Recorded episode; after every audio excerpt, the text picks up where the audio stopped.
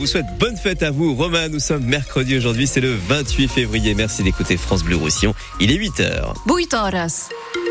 8 horas. Notre météo, Simon Colboc, on en a fini avec la pluie, bah, malheureusement, mais pas avec le vent. hein. Ah ouais, loin de là, la tramontane très forte aujourd'hui, euh, des rafales déjà au-delà des 120 km heure ce matin sur la côte Vermeille au niveau du Cap Béar. Du coup, à cause de cette tramontane, circulation toujours coupée, interdite entre Cerbère et Portbou. Sur l'autoroute, la vitesse est réduite pour les voitures et les camions.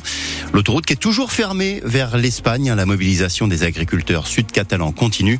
On va d'ailleurs en reparler dans quelques instants. Mais d'abord, Simon revient sur cette évacuation hier à l'aéroport de Perpignan. Évacuation à cause d'un fromage. L'alerte a été donnée à 10h30 hier matin. C'était lors des contrôles avant l'embarquement des passagers du vol Ryanair Perpignan-Agadir au Maroc. Un bagage cabine suspect est repéré lors du contrôle au rayon X. Suspicion d'explosif. Alors immédiatement, bah, tout le monde dehors. Les 150 passagers évacués de l'aérogare. Même chose pour les 50 personnes qui y travaillent. Les démineurs arrivent spécialement de Montpellier.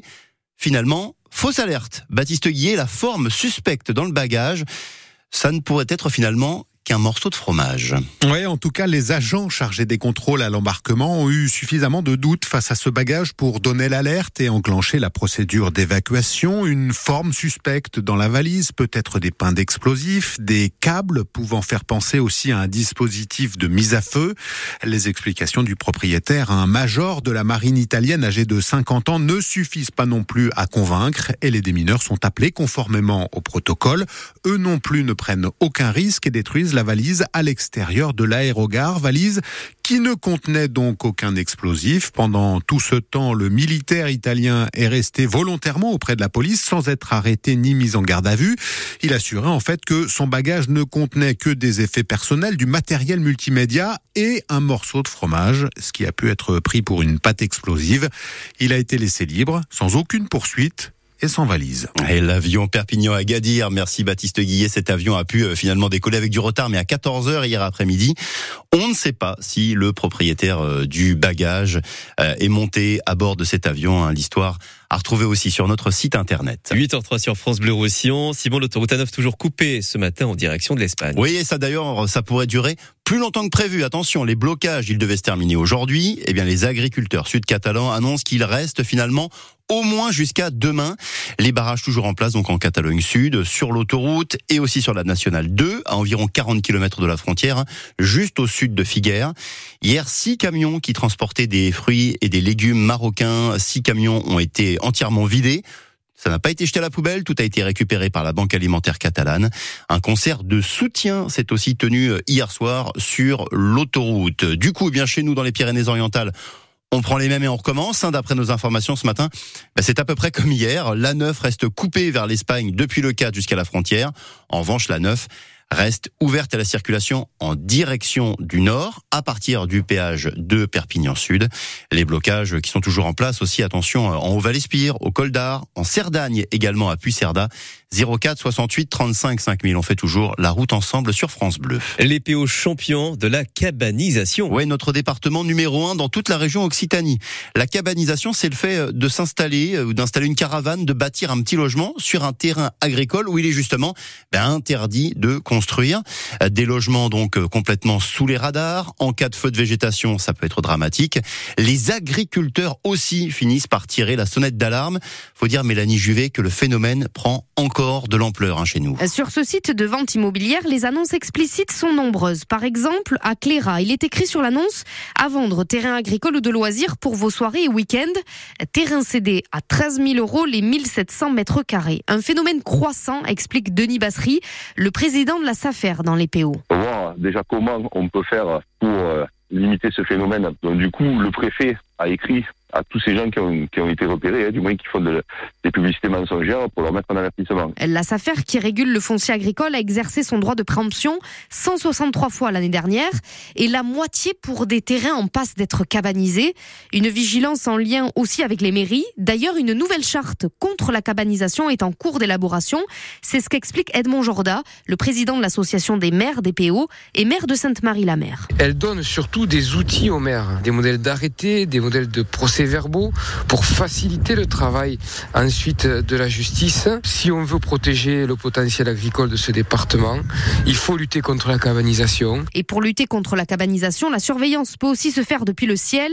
Selon nos informations, la DDTM, la Direction départementale des territoires et de la mer, s'est équipée d'un drone.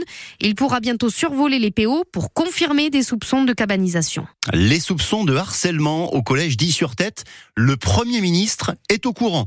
Gabriel Attal a réagi hier à l'histoire d'Océane. On en a parlé sur France Bleu Roussillon.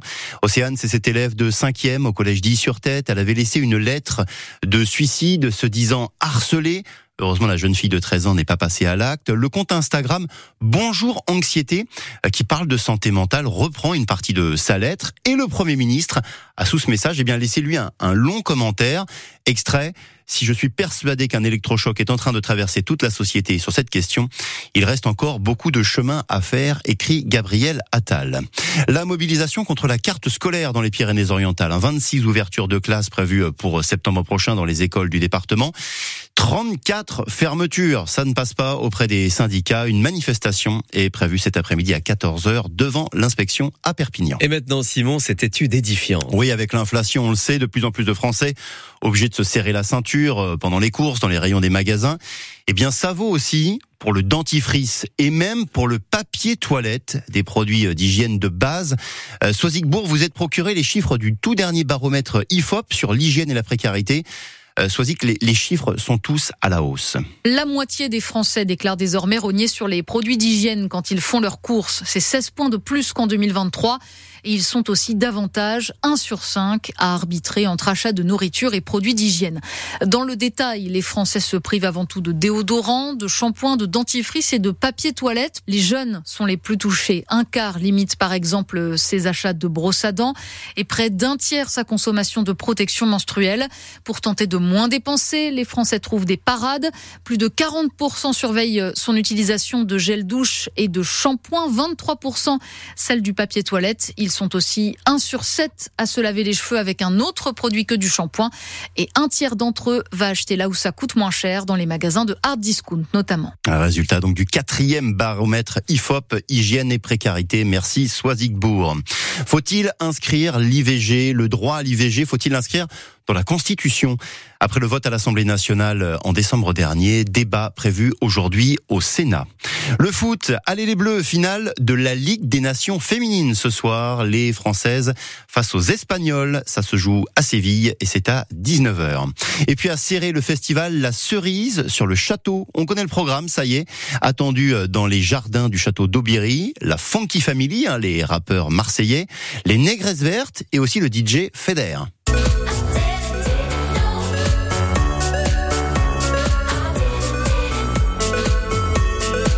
Le festival La Cerise sur le château, c'est à c'est prévu du 19 euh, au 22 septembre. Hein. C'est euh, décalé euh, cette année, la deuxième édition donc du festival La Cerise sur le château à Serré au château d'Aubiri.